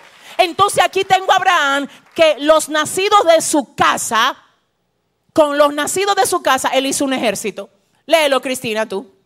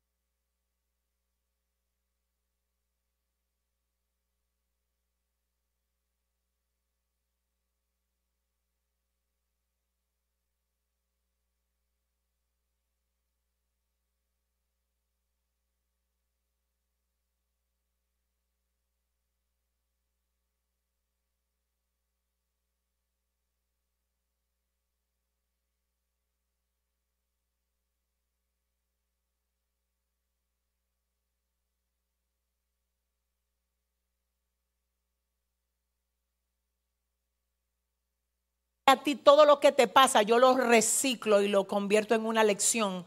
Deja tu amargura. Es que hay cosas que por la única razón que tú estás capacitado para poder enseñarlas es porque ya tú la viviste. Deja tu amargura. Te lo voy a decir en serio, yo no tengo tiempo, pero oye, con esto voy a orar. Dice la Biblia que cuando Abraham llegó con Sara a la tierra de Egipto, él le dijo a Sara que dijera ahí que ella era su hermana, no su esposa. Y dice la palabra que el rey de Egipto por poco se acuesta con Sara. Y Dios se le apareció en sueño y le dijo, mira, líbrate de ponerle un dedo encima a esa mujer. Dice, léalo, usted lee la Biblia. Para que tú no te mueras y muera toda la gente, toda tu gente va a morir contigo. Si tú le pones un dedo encima a Sara. ¿Por qué te traigo esto a colación? Porque Dios muy bien pudo aparecerse al que diga que te quitó el trabajo. Porque dije que a ti, a, mucha gente que más cosas le quitan. Ay, Dios mío, hay que orar. Usted va a tener que ver qué es lo que puede estar dándole legalidad a que a ti te estén quitando todo. Porque la Biblia dice que tenemos que tener cuidado porque el diablo anda como león rugiente buscando a quien devorar. Por eso repito, haz lo que te corresponde a ti. No es lo mismo que, por ejemplo, tu hijo venga a encariñarse con la mamá del amiguito porque tú no le dedicas tiempo, tú nunca hablas con él, tú nunca lo entiendes. Ella sí. Ella sí lo entiende y se pone al nivel de él. Tú quieres que tu hijo se ponga al nivel tuyo. Pero la mamá de tu hijo, que es un poco más sensible, se pone al nivel de él. Evidentemente él va a querer ir a hablar con ella. Entonces tú después no puedes decir, ay, la mamá de mi amiguito me robó el corazón de mi hijo. No, tu negligencia produjo pérdida en el corazón de tu hijo. Ah, yo tuve una situación, no justifico, no se me equivoque nadie aquí. Te estoy hablando de cerrarle brecha al diablo. No es lo mismo decir, ay, a mí vino fulano y me quitó el trabajo, que te quitó el trabajo. Hay gente que los jefes de empresa y los dueños de empresa no se pueden dar el lujo de despedirlo. ¿Por qué? Porque son demasiado necesarios. Y si usted lo que está relajando, chateando en su posición de trabajo, abusando, a usted se le está pagando, usted está haciendo su propia cosa en el lugar de trabajo, cuando a ti te voten de ahí, que el Señor te guarde y te cubra, yo no te estoy yo no estoy diciendo de que, que lo voten y no te estoy haciendo entender que hay gente que va a venir y va va a tomar tu posición. Y después no es de que se metió el diablo, que el diablo me quitó el trabajo, no. La falta de responsabilidad te quitó el trabajo. En las parejas, le voy a decir lo que pasa. Los hombres deberían de cuidar muchísimo a sus esposas y las mujeres cuidar a sus maridos. Pero en todo el sentido, nunca deje, hombre que está aquí, que sea otro que le diga a su mujer, qué linda estás, cuando se pone cualquier cosa. Hasta cuando le vas a decir que algo no le queda bien, cuidado cómo se lo vas a decir. Ay, pero yo, ay, yo, no sé, tú pareces un rolo con eso. Tú le estás rompiendo el corazón. Para ti parece un rolo. Entonces, el que le espera en el trabajo, ¡wow! Ese color te queda bello. Olvídate de la forma, porque medio como que no te favorece, pero el color. Después el diablo, yo no estoy justificando nada, aprovecha lo que yo no cuido. Dios mío, ayuda. Yo, yo quisiera estar en una clase así hoy, para terminar un año como este. Las mujeres que no respetan a sus maridos que viven tratando a sus hombres como si fueran muchachos, ese no es tu hijo. Se me fueron todas, yo como quiera, no importa. Eso no es nada que usted aplauda. No. Ya, yo, ya yo fui libre, gloria a Dios. Oiga lo que le voy a decir aquí a ustedes, escúchenme bien. El hombre, el corazón del hombre se atrae con respeto. El hombre quiere sentirse cabeza porque es cabeza, es líder y a la mujer le conviene tener al cabeza y al líder dirigiéndola. Lo que pasa es que las mujeres quieren a veces ser hombres y no son hombres, son mujeres. Ellas quieren dominar, ellas quieren decidir, ellas quieren... Eso no funciona así. Te vas a buscar un problema. Te lo vas a buscar. No, es en serio. Usted tiene que respetar a su marido. No tome decisiones sin primero consultarla con él. Señores, usted se ríe porque usted cree que yo estoy relajando y no. Hay muchos problemas en la casa porque el orden está invertido. Entonces después viene cualquier malicia. Por favor, sepa que la primera que la reprende ahora mismo, esa malicia y todas las que se puedan sumar, soy yo, mi vida. Dios guarde y cubra tu matrimonio. Lo que pasa es que nosotros no podemos tener en la puerta abierta al ladrón. Y después decir, ¿y por qué se metieron en mi casa? Arregla tu casa hoy arregla tu casa. Si después de este discipulado tú tienes que llegar a tu casa y pedirle perdón a tu esposa por lo agresivo que tú has sido con ella, hazlo. Si después de este discipulado tú tienes que llegar a tu casa y decirle a tu marido, ¿sabes qué, mi amor? De verdad que yo te he respetado tanto y de verdad perdóname. Mire, y le voy a decir algo, yo estoy muy consciente de que hay mujeres que son profesionales y los maridos no, que ganan más dinero que lo que gana el esposo, pero igual mi vida, eso a ti no te da autoridad para que tú te quieras coger el lugar de tu marido. Dios es un Dios de orden. Y aunque el marido no siempre se comporte bien, a ti te conviene respetarlo. Esa es tu arma delante de Dios.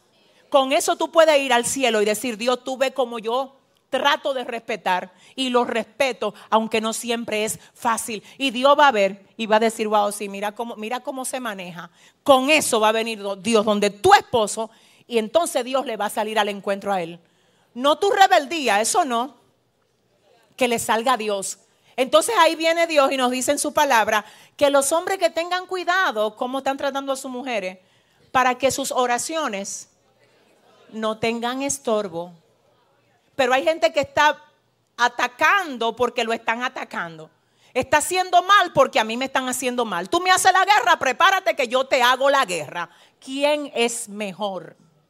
¿Dónde está la lucidez? ¿Dónde están los valores? Diga conmigo definido. Dígalo más fuerte. Tengo que terminar este año definido. Póngase sobre sus pies. Padre, gracias en el nombre de Jesús. Levanta tu mano, iglesia. Padre, Hoy hemos dicho lo que tú nos enviaste a decir. Y yo, Dios mío, te pido ahora que el trabajo que falta en este momento seas tú que lo hagas. Que en el nombre de Jesús tú remuevas ahora toda rebeldía, Padre, del corazón de hombres, mujeres, jóvenes, niños presentes y que están conectados con esta transmisión. Por favor, Señor, Llévate todo lo que nos quiere hacer abortar el propósito que tú tienes con cada uno de nosotros. Hoy renunciamos a todo lo que no es de tu agrado, Dios mío. Cancelamos, Dios, aleluya, de nuestra vida todo lo que no procede de ti y te pedimos perdón. Ay, Dios mío. Iglesia, perdóname. Tú puedes hacerme un favor. Háblale a Dios ahí en esa oración. Dile, Señor, estoy luchando con esto. Yo estoy luchando con que se me dificulta darle la prioridad a los demás. O estoy luchando con que se me dificulta tratar a mi esposa con cariño y con respeto también, porque ella también merece respeto. O quizás si eres un joven, Señor, estoy luchando con el hecho de obedecer a mi papá y a mi mamá. Enséñame, Dios, a poder ser como tú quieres que yo sea. Vamos, yo quiero que tú ores, porque yo no puedo orar por ti, mi amor, no puedo orar por ti como tú puedes hacerlo ahora mismo, yo no pudiera hacerlo porque tú sabes con qué tú estás luchando. Quizás eres una persona que se te hace difícil ayudar a otros, ver a otros creciendo. Y hoy tú tienes que quedar libre de toda envidia, de todo celo, de todo lo que hace que tú no colabores con el crecimiento de los demás. O quizás eres alguien que te quieres autopromover. No sé qué es, pero lo que sea que sea, hoy tiene que caer aquí. Ay Dios, vamos a adorar. Háblame, no me dejes continuar. Háblame que es por mi bien. Háblame y hazme saber Háblame,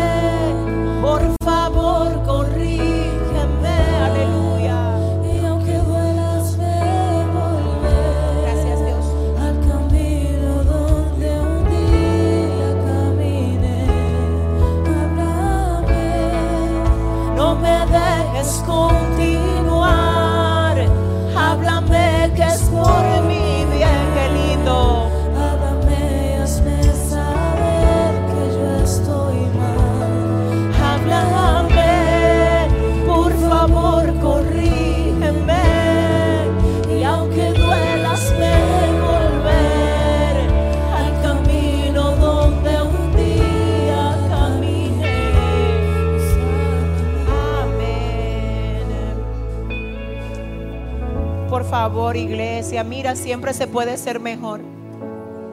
Mira, mi amor, siempre se puede ser mejor. Siempre se puede restaurar una relación. Siempre que las partes estén en la disposición de hacerlo. Así que yo quiero que tú vayas a tu casa y hables con un corazón humilde a esas personas que han tenido que ser de alguna manera lastimadas por tu actitud. Hoy reconócelo, espera el año afirmado. Espera el año afirmado que, que hay cosas. Ayer yo les mandé a decir a ustedes en una nota, hay cosas que si Dios dijo que tú la vas a recibir en este año, ¿quiénes escucharon esa nota? Tú la vas a recibir en este año. Pero hay gente que no han visto ni quizá no vayan a ver, te voy a decir por qué, porque ellos están abrazando algo que deben de de soltar y que deben dejar ir de ellos. La rebeldía no se abraza, se renuncia a ella. La amargura no se abraza, mi vida no se abraza, se renuncia a ella. Oye, tu enemiga, tu enemigo no es el que se llevó, qué sé yo qué cosa. Dice Dios, te voy a restituir todo lo que te quitaron si tú comienzas a vivir en sanidad y dependiendo de mí. Yo siento una unción aquí, yo siento una unción muy fuerte aquí hoy. Padre, sana los corazones en el nombre de Jesús. Hay gente que está triste aquí, llévate su tristeza, Dios. Hazle entender a tus hijos, Dios, que tú tienes más que dar que ellos que pedirte. Señor, por favor, glorifícate. Señor, llénanos ahora. Llénanos de la fuerza. Llénanos de la gracia. Llénanos, Señor, de la firmeza que necesitamos. En el nombre de Jesús, gracias por hablarnos en cada discipulado de este año. Y gracias por el que falta, que sabemos que será el del cierre de broche de oro en este lugar. Pero por ahora, Dios, decimos gracias, Señor, por lo que has hecho hasta aquí. Y ahora, Dios, nos disponemos a honrarte con nuestros diezmos y ofrendas, Señor. Porque de todo lo que tú nos das siempre, pero absolutamente siempre queremos hacerte parte. Así que ahora, iglesia, por favor, vamos a honrar a Dios con lo que el Señor nos ha permitido recibir en estos días. La gente que todavía no tiene la aplicación de soplo de vida, usted la puede descargar. Tenemos la aplicación en Android y tenemos la aplicación en Apple. ¿Me quieres decir algo, Adriana? ¿Todo bien? Recuerden que allá atrás están los sistemas electrónicos de hacer sus ofrendas, pero también aquí ahora vamos a disponernos a pasar, ¿verdad? Y honrar a Dios como Él merece. Vamos a cantar una alabanza, gloria a Dios.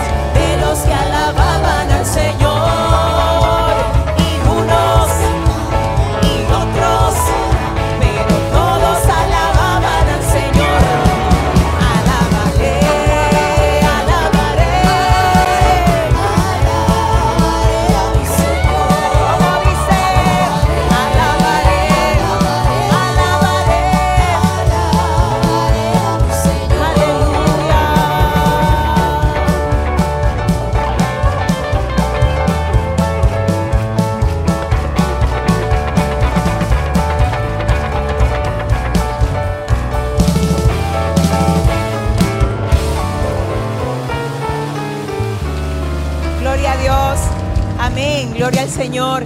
Mire, yo quiero que usted recuerde que este día 15 y 16 del mes de ahora, de diciembre, eso es ya, ¿verdad? El, el viernes y el sábado. El viernes y el sábado. Señores, ¿alguien sabe que vamos a tener aquí el viernes y el sábado? Sí, vamos a tener el Christmas Closet. Hay dos cosas que yo quiero y solicito, por favor, que ustedes hagan. Miren, recuerden algo.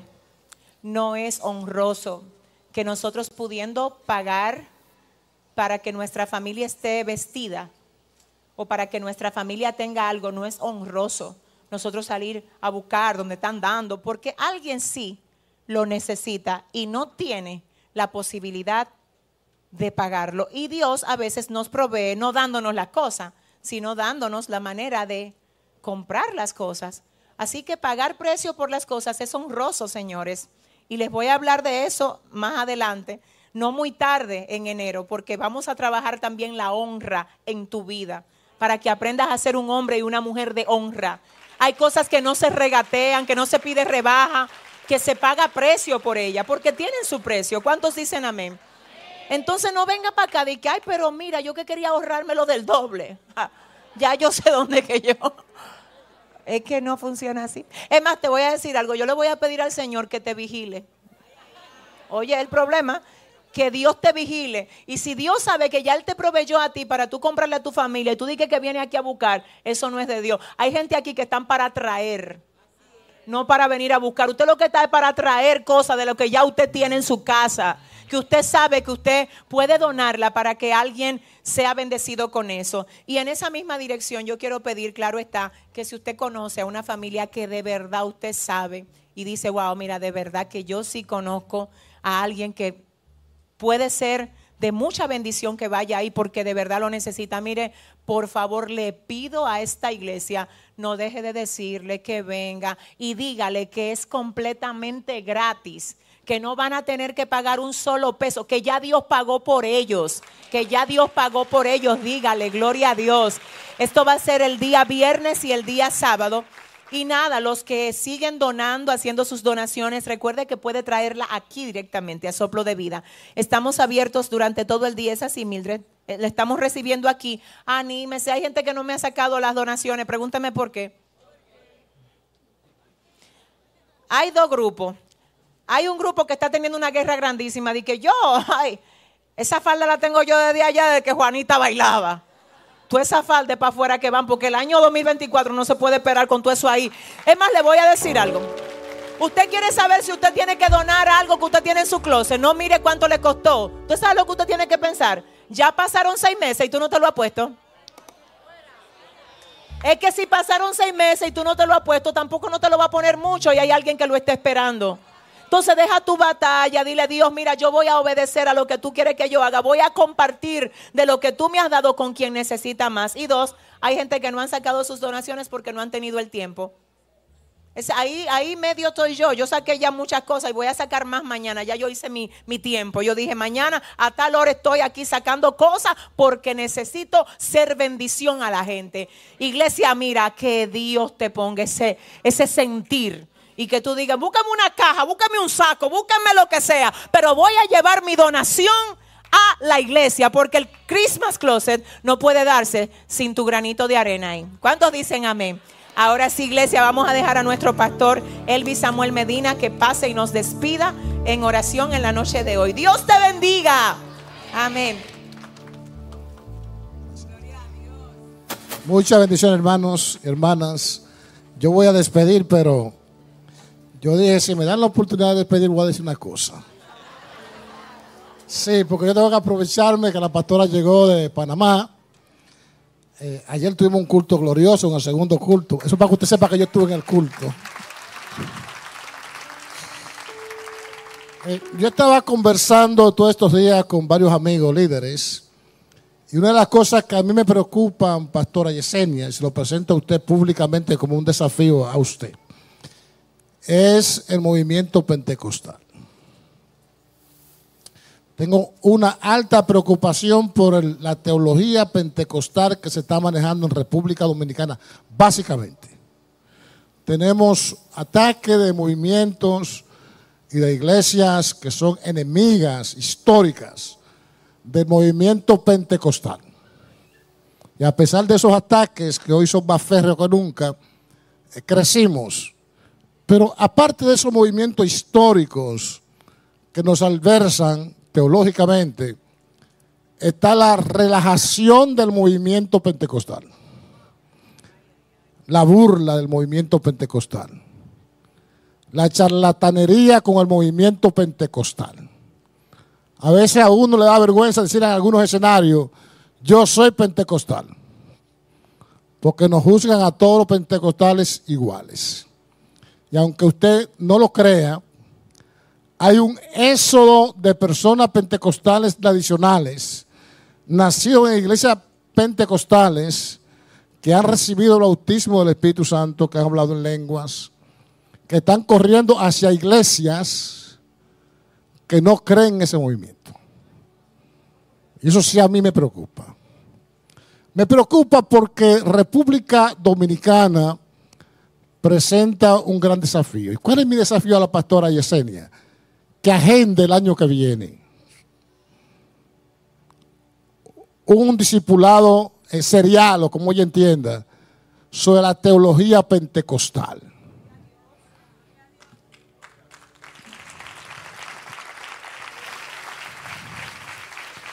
Me decía una persona muy cercana, me dijo, si me hubiera convertido en este tiempo, lo que menos fuera es pentecostal.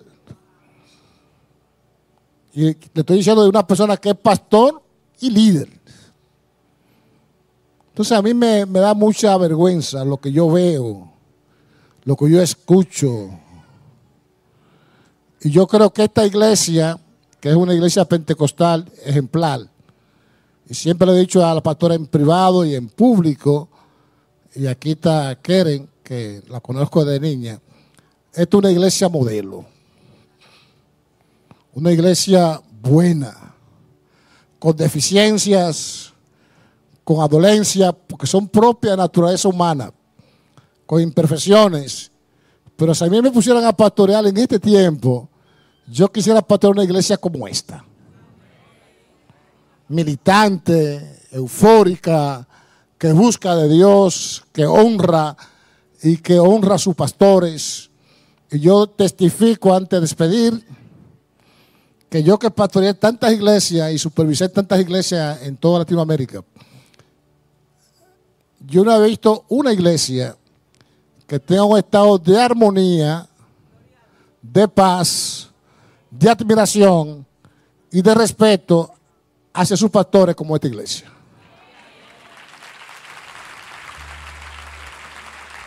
Esta iglesia, Pastor Joan y Pastora Yesenia, es verdad que le honran. Y es verdad que le admiran. Y es verdad que le respetan. A veces tienen hasta un chin de miedo con usted. Porque la quieren tanto que no quieren lastimarla a usted en nada. Pero aún los errores de ellos, que son a veces por temor a que usted no se sienta mal, tolérelo. Que es por amor y honra a su persona. El año que viene vamos a hablar pentecostalismo porque ya desafía a la pastora, yo sé que ella lo va a hacer.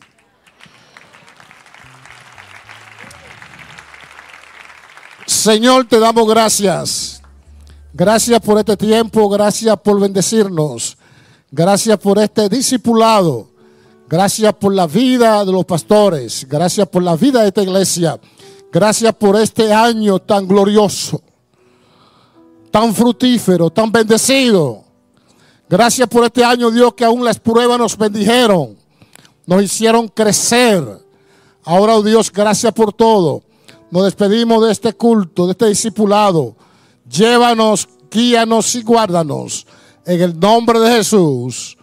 Amén y amén. Muchas bendiciones, hermanos.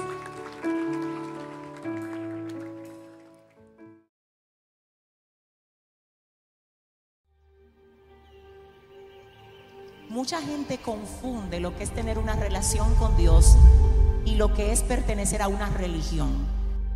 Yo no pertenezco a una religión, yo tengo una relación con quien me creó. El que me creó hizo planos de mi vida antes de yo llegar a la tierra. Él escribió una agenda que tiene mi nombre y de alguna manera la ha puesto en mi corazón y yo vivo para que esa agenda se revele. Cuando el Señor me hizo entender esto, yo pude entonces sincronizar mis deseos con el deseo de quien me creó. Porque la Biblia dice que somos hechura de Dios, creados en Él para buenas obras, las cuales Él preparó de antemano para que anduviésemos en ellas. El anhelo de Yesenia es el anhelo del hacedor de Yesenia. La agenda de Yesenia es la agenda que tiene mi dueño, mi dueño